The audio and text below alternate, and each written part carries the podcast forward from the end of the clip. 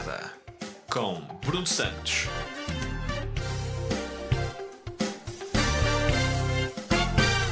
Bom dia, sejam bem-vindos a mais um episódio de Nada.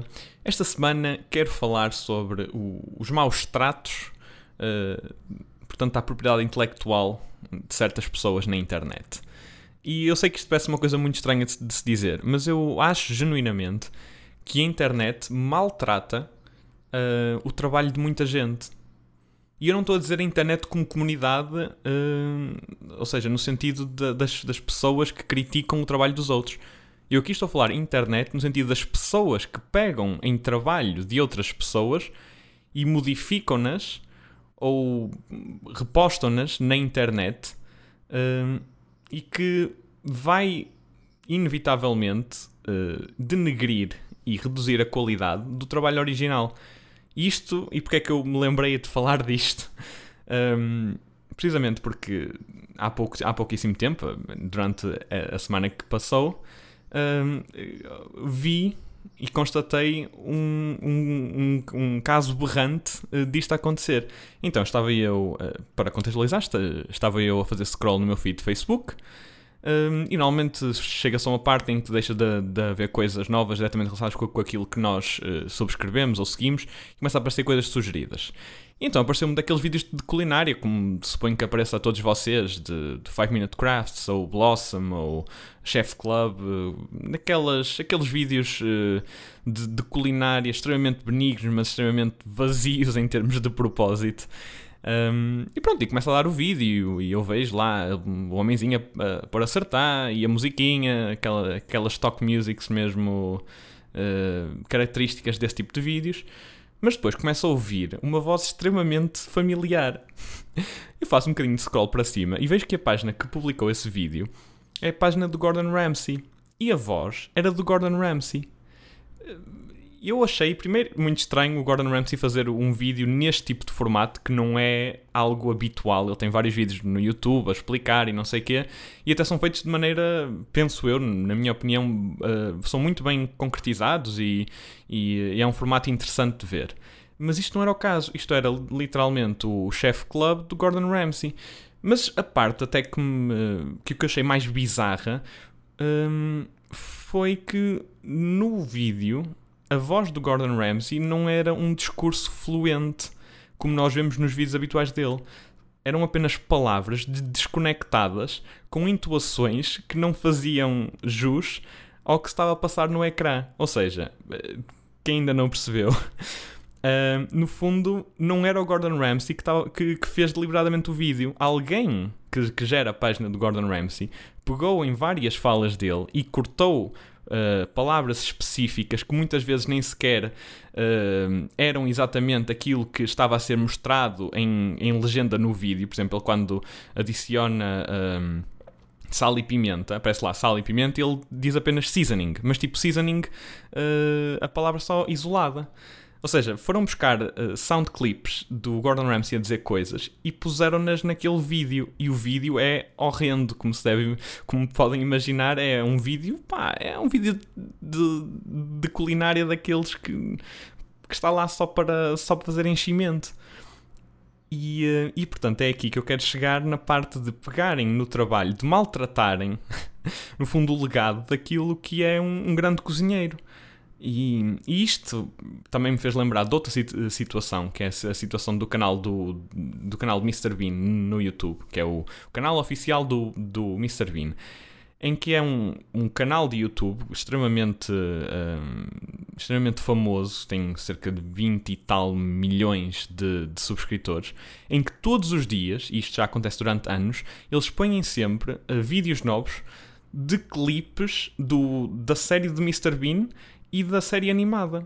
E, um, e é basicamente o canal é todo, todo este. E depois há uma terceira categoria de vídeos que é, que é uma coisa ainda mais bizarra, que é basicamente Mr. Bean faz um DIY e aparecem umas mãos com o casaco dele, mãos que não são do Rowan Atkinson, que são mãos muito mais jovens, claramente, uh, a fazer, portanto, projetinhos uh, de, EVT.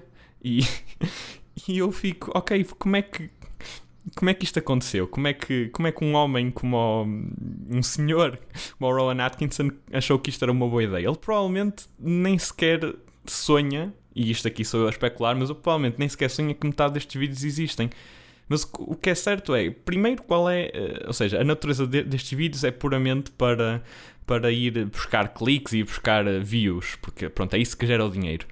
Uh, mas o, a redundância de, das postagens em si é absolutamente bizarra e pá, é, é quase desleal e desonesta, porque eh, se forem a ver, eles fazem publicações todos os dias, seja 30% dessas publicações da série original. Isto aconteceu durante anos. A série original tem 15 episódios. Existem, e eu vi vários exemplos, episódios e clipes repetidos mas muitas vezes em vídeos espaçados pai com um mês. E isto é absolutamente. Hum, epá, não me cabe na cabeça. Não percebo como é que. Como, é que alguém achou que isto era digno ou era, ou era uma boa ideia. Um, e, e, o que me parece é que este tipo de, de páginas de, de artista e de redes sociais não são geridas diretamente pelas pessoas em questão. E atenção que eu com isto não estou a criticar ou a condenar uh, a decisão ou a possibilidade de haver um shift ou uma mudança de conteúdo e de mídia e da maneira como as coisas são apresentadas por parte de uma entidade ou de um, ou de um artista. Aliás, até acho que isso acaba por ser saudável e inevitável com, com a mudança dos tempos e com, com, com a evolução uh, da própria mídia na internet. Eu acho que isso é, é até algo favorável e algo que chega a ser expectável. O meu problema não está aí. O meu problema está quando uh, certas entidades ou pessoas uh, vão, portanto, uh, penduram-se e vão, e vão, no fundo, às cavalitas de, de, propriedades intelectuais que já estão bem estabelecidas e algumas delas até já concluídas.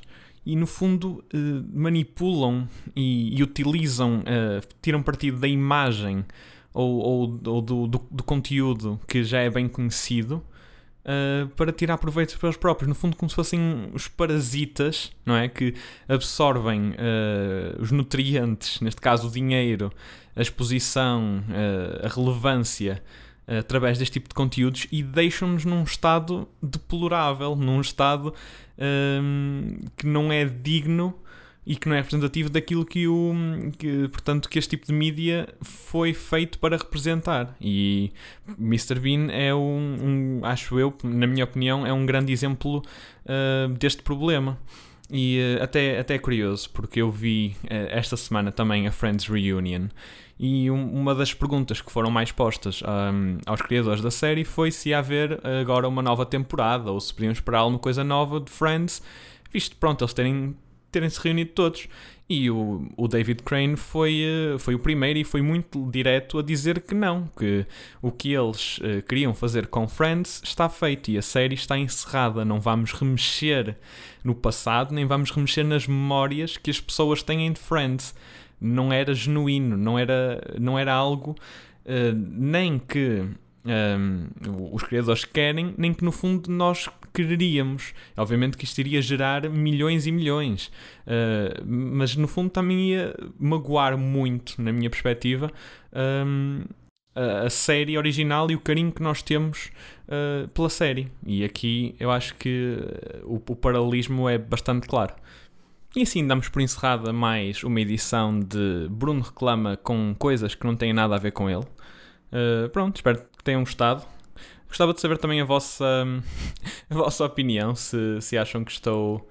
Uh, que, que isto é justificado ou se acham que, que não, porque por acaso é algo que eu acho que nunca falei uh, a ninguém, ou pelo menos nunca perguntei a opinião, então também acho, acho uma boa oportunidade para deixar aqui a, a questão em aberto. Uh, se acham que este tipo de conteúdo, vá com umas aspas muito grandes, transformista, é válido e deve ser encorajado, ou se realmente é, é um disparate. E pronto, e posto isto, vamos então à nossa rubrica semanal Sugestão da Semana.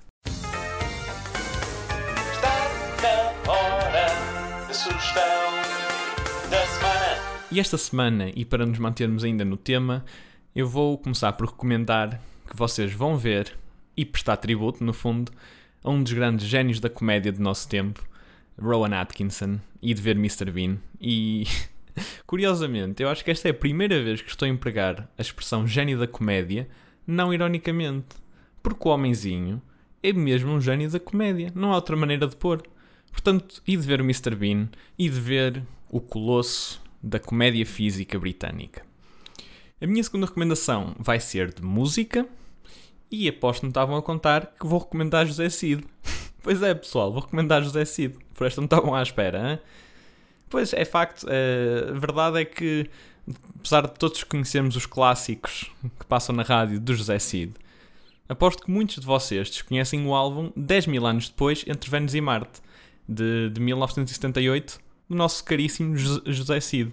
E eu recomendo 200% que vão ouvir, porque o José Cid também é um bocadinho um gênio dentro do seu próprio nicho. E eu fiquei extremamente admirado e deslumbrado com hum, a qualidade artística e o quão à frente este senhor estava para o seu tempo. O, José Cid estava de facto 10 mil anos à frente de toda a gente. Epá, a sério, e de ouvir uh, este álbum é uma espécie de rock uh, meio stoner, meio space, meio. não sei, é, é mesmo difícil de descrever. Uh, mas é, é uma viagem. É uma viagem. Este álbum é uma viagem e é, acho que é das coisas mais experimentais que José Cid fez. Foi das que vendeu pior, obviamente, uh, mas acho que é das que. que não, não digo que seja que tem mais valor artístico, mas é das que eu considero uh, que tem mais conteúdo, mais sumo. portanto, recomendo mais uma vez 10 mil anos depois entre Vênus e Marte de José Cid. E a minha terceira recomendação vai para o pessoal que gosta de jogar mas que não gosta de gastar muito dinheiro. Ora bem, o que eu vou recomendar é que instalem hoje mesmo Epic Games. Isto porque Epic Games tem dado com uma frequência absurda uh, jogos de borla todas as semanas. E obviamente que a maioria dos jogos são, são indie titles uh, assim não fantásticos, mas de vez em quando lá chove um jogo fixe. E por exemplo, agora uh, estão a dar o Among Us. Uh, o que é sempre engraçado para jogar com, com mais pessoal. E com isto também vão, vão caindo outros jogos que são igualmente bons ou muito melhores. Até alguns tri AAAs têm uh, dado de borla, até mais na altura das, das festas e assim. Portanto, se, se instalarem Epic Games e, se, se, se, estiverem atentos, ainda vos sobe alguma coisa. E está feito. Mais uma vez, muito obrigado por escutarem até aqui. Espero que tenha sido interessante e que tenham gostado. Mais uma vez, sintam-se à vontade para, para comentar ou para, ou para abrir diálogo nas, nas plataformas uh, sugeridas. Normalmente é o YouTube e o, e o, e o Instagram. E, posto isto, apenas vos desejo, como ao costume, a continuação de uma excelente semana.